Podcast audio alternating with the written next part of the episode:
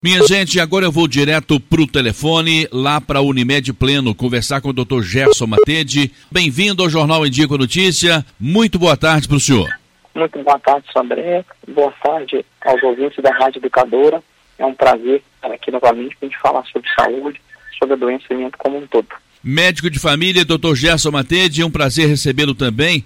Na semana passada, nós iniciamos aqui o nosso bate-papo falando sobre a saúde do trabalhador, saúde da trabalhadora. E hoje a gente vai continuar falando nesse assunto que é importantíssimo para empregado e empregador, não é, doutor? Exatamente, né, Sandré? Quando a gente pensa em saúde do trabalhador, a gente pensa na saúde da empresa também. A partir do momento que o trabalhador está saudável, ele goza da melhor qualidade do seu corpo para poder usufruir a vida, para poder ter o seu lazer, sua diversão, mas também para poder exercer a sua atividade laborativa. Então, um trabalhador saudável é uma empresa saudável. Um dos grandes desafios, inclusive, né, da sociedade moderna é exatamente dar saúde aos trabalhadores. As doenças relacionadas ao trabalho. O que mais se tem discutido em termos econômicos, inclusive, é como melhorar a saúde dos funcionários para que os funcionários mais saudáveis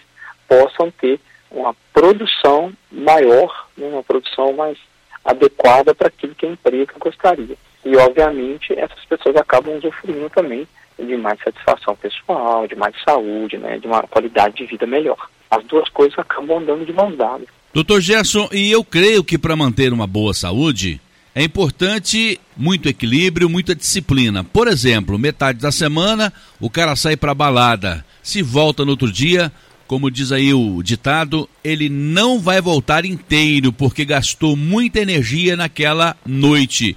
Isso pode ser fatal na hora que encara lá o, um momento de trabalho que tem resultado para apresentar no final do dia. Então tudo isso deve ser pensado, muita disciplina, muita organização na vida para chegar inteiro no trabalho, né, doutor Gerson? Sem sombra de dúvida, Sodré. É, é importante a gente ter um momento de lazer, ter um momento de diversão, porém é importante estar descansado, recuperar energia para poder trabalhar, né? Então a nossa, a nossa lazer, a nossa diversão, né, essa, essa nuance importante da nossa vida, ela tem que ser usufruída mesmo.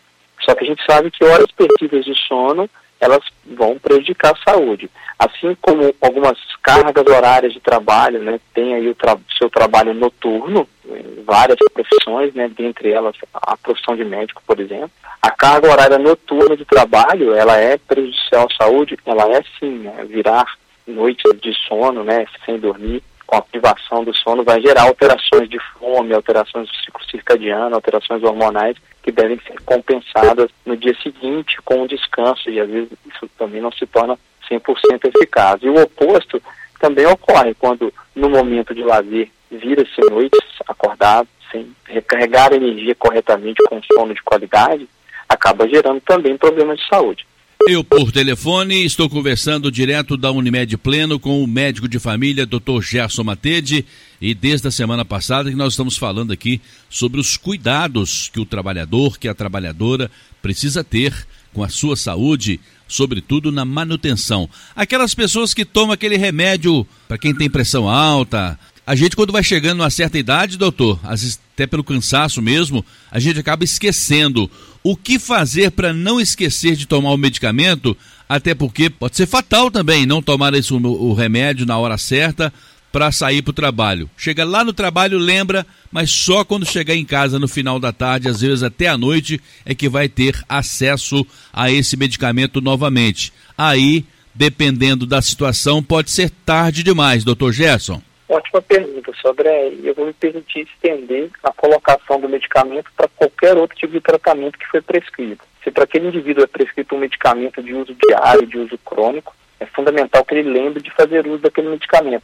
Mas se está prescrito para ele também um exame que ele deve fazer de prevenção, de rotina para controle da hipertensão, do diabetes, das doenças crônicas não transmissíveis gerais, ou se está prescrito para ele exercício físico regular, e o exercício físico regular ele vai prevenir as doenças crônicas não transmissíveis, além de lesões, de dor, de outras causas ortopédicas, além de melhoria no sono. Se está prescrito para aquele indivíduo uma fisioterapia específica, ou se está prescrito para aquele indivíduo é, a ingestão de líquido, enfim, qualquer que seja a prescrição para ele, alongamentos, ele deve realizar para que a sua saúde se aproxime mais do ideal, para que o tratamento daquela doença crônica seja o mais adequado possível. E por que que isso é importante, Sobran e ouvintes? Muito antes da gente falar de doenças que são diretamente correlacionadas à atividade laborativa em si, então o aumento de um tipo de lesão ortopédica por causa de uma atividade, de lesões pulmonares por causa de outra, é importante a gente lembrar que na carga global de doenças, as doenças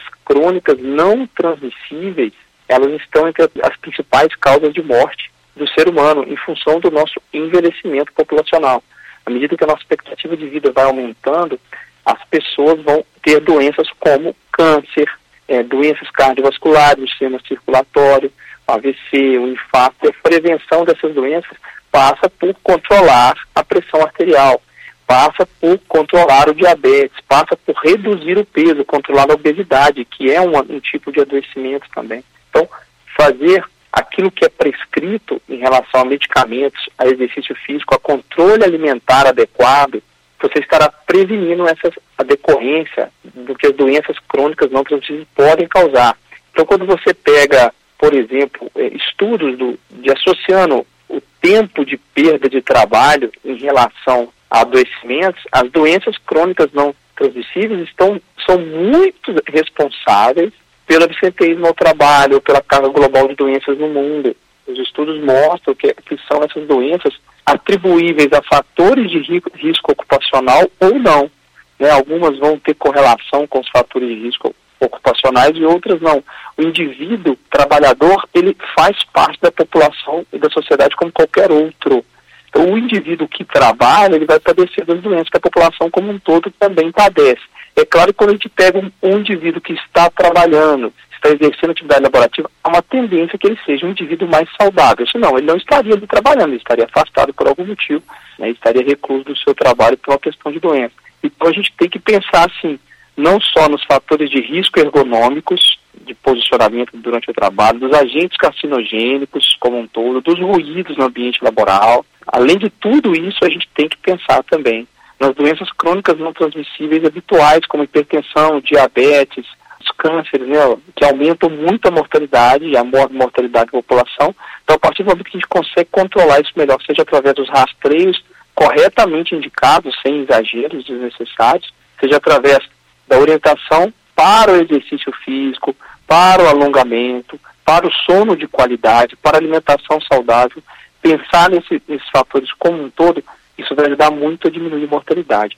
O que a gente tenta muito, Sodré, por exemplo, no nosso ambiente de trabalho aqui do Unimed Pleno, é com abordagem multidisciplinar orientar esse trabalhador da importância para a vida dele e para o trabalho dele, para essa máquina que ele depende dela muitas vezes para o trabalho, que é o seu corpo, o quão importante ele é cuidar, é import o quão importante é para ele cuidar das doenças crônicas dele. Então é importante ele medir a pressão se for orientado e tomar o medicamento corretamente para que ele não chegue no trabalho e usou medicamento em excesso e tenha hipotensão ou, ao contrário, um descontrole da pressão, uma tontura, uma vertigem que pode colocá-lo em risco. O controle do diabetes para que ele não perca a sensibilidade, para que não diminua a capacidade dele da visão ou do funcionamento renal. E aí, através da nutricionista que vai orientar, através do fisioterapeuta que vai orientar atividades mais específicas ou de recuperação ou de prevenção, que hoje em dia o que a gente mais trabalha é a prevenção em todos os sentidos, ou através do médico que vai orientar o medicamento correto, ou através do psicólogo que vai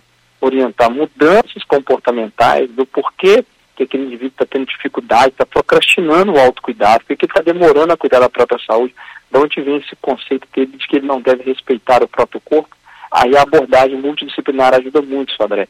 Claro que com a busca ativa da enfermeira, da técnica de enfermagem, a coordenação de cuidado desse indivíduo no processo dele de entrada no nosso sistema de atendimento, através de uma necessidade de ir a um especialista focal, ele ser encaminhado e receber uma contra-referência daquilo que está sendo feito. E isso é coordenar o cuidado da saúde dele. A gente tenta apresentar dessa forma para que o indivíduo seja visto de uma forma mais global, pensando na prevenção de doenças, das doenças crônicas não transmissíveis ou dos agravos diretamente eh, associados à atividade laborativa que ele exerce. Por telefone, direto da Unimed Pleno, eu estou conversando com o médico de família, Dr. Gerson Matede, falando sobre os cuidados que nós, trabalhadores, temos que ter com a nossa saúde. Dr. Gerson, eu adoro aquilo que faço, faço há praticamente 40 anos, gosto muito do que faço. Mas nós vivemos num momento, acredito até que a maioria dos profissionais gostam das atividades que exercem, mas nós vivemos num momento que falamos muito sobre estresse, sobre fadiga por causa daquela necessidade de apresentar os resultados. As pessoas também estão cada vez mais exigentes, mas tem aquelas profissões que acho que exige um pouco mais do lado psicológico de cada um, médico talvez, os professores, motoristas de uma maneira geral, sobretudo dos caminhões de ônibus, jornalistas e outras profissões também que exercem muito.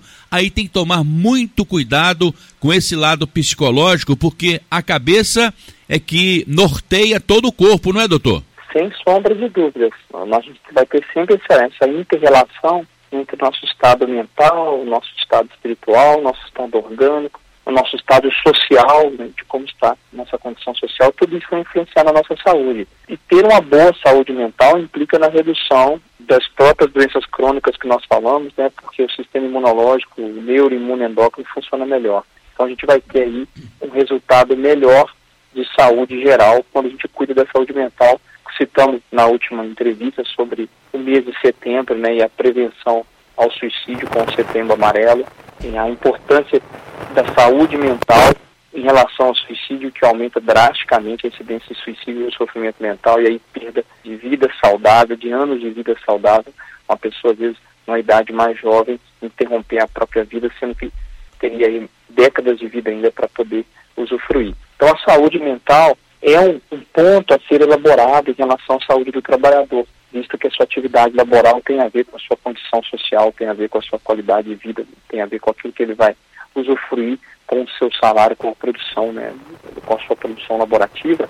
Então ele está bem de saúde mental, faz com que ele consiga elaborar melhor seu trabalho, consiga produzir mais, consiga estar mais presente no trabalho, consiga melhorar, inclusive, da sua carreira profissional ou acadêmica, se ele tiver diante dos estudos, a saúde mental vai ajudá-lo muito nessa continuidade, nessa melhoria, inclusive melhoria de cargo, de salário, de valorização profissional. Então, ter a saúde, cuidar dessa saúde mental tem que ser sempre pensado, elaborado. Então, a gente fala hoje da saúde do trabalhador de forma muito diferente do que se falava no passado, onde tinha muito mais a ver com a recuperação pós-acidente, pós-trauma, uma correlação muito direta do trabalho com tratar a doença depois que o trabalho gerou aquela doença. E hoje a gente pensa muito mais em prevenir essa doença, seja ela uma doença relacionada à condição mental do indivíduo ou à sua condição osteomuscular, a sua condição orgânica física dos seus órgãos, do seu funcionamento como um todo. E tudo isso vai sempre andar de mãos dadas, não tem como separar uma coisa da outra, né, Sodré? Doutor Gerson, o senhor sempre fala de cuidar bem do lado espiritual. Eu gostaria que o senhor comentasse mais uma vez, por favor. Sobre a própria Organização Mundial de Saúde, já falei isso aqui algumas vezes, sempre repete, entende que saúde é o bem-estar biopsicossocial e espiritual, não é apenas a ausência de doença. Então, o indivíduo que cuida bem da sua saúde é, orgânica, através do exercício físico, tomando medicação, associando isso à meditação, à reflexão, à redução de ansiedade, a buscar estratégias que melhorem o seu humor, né, que pode estar deprimido ou não, o descanso com o sono e o cuidado com o lado espiritual. A espiritualidade não tem como você separá-la da saúde mental, da saúde orgânica. A espiritualidade é aquilo que faz o indivíduo se sentir maior do que ele mesmo, que faz o indivíduo fazer parte de um todo, dar sentido à vida dele.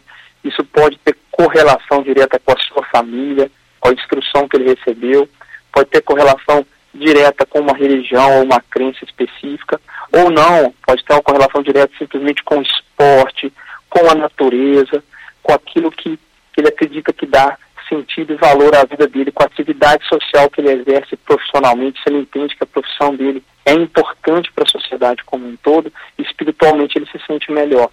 E isso faz com que o sistema neuroimunoendócrino responda melhor. Então, neurologicamente, ele funciona melhor, o cérebro é mais ativo, é mais rápido, é mais inteligente, é mais eficaz. O sistema imunológico defende de cânceres que podem estar aparecendo, defende de doenças que estão tentando invadir o organismo infeccioso e o sistema endocrinológico produz melhor aí todo o arsenal de hormônios que o corpo precisa para um bom funcionamento. Por isso que a espiritualidade, assim como a saúde mental, assim como as atitudes é, orgânicas e práticas do indivíduo vão todas elas influenciar na qualidade de vida e na qualidade da saúde daquele indivíduo. Eu conversei com o Dr. Gerson Matede, direto da Unimed Pleno, naquele nosso quadro Saúde no Ar. O Dr. Gerson atende também aqui no Solar 13 de Maio, na sala 601, no sexto andar, e o telefone é o 3531-5844. Agora, vou me despedir do Dr. Gerson, mas pedir a ele que, por favor, apresente as suas considerações finais, Dr. Gerson. Sodré, é, eu que agradeço a oportunidade de participar mais uma vez. E o que a gente deixa de consideração final é o que nós falamos aqui na entrevista.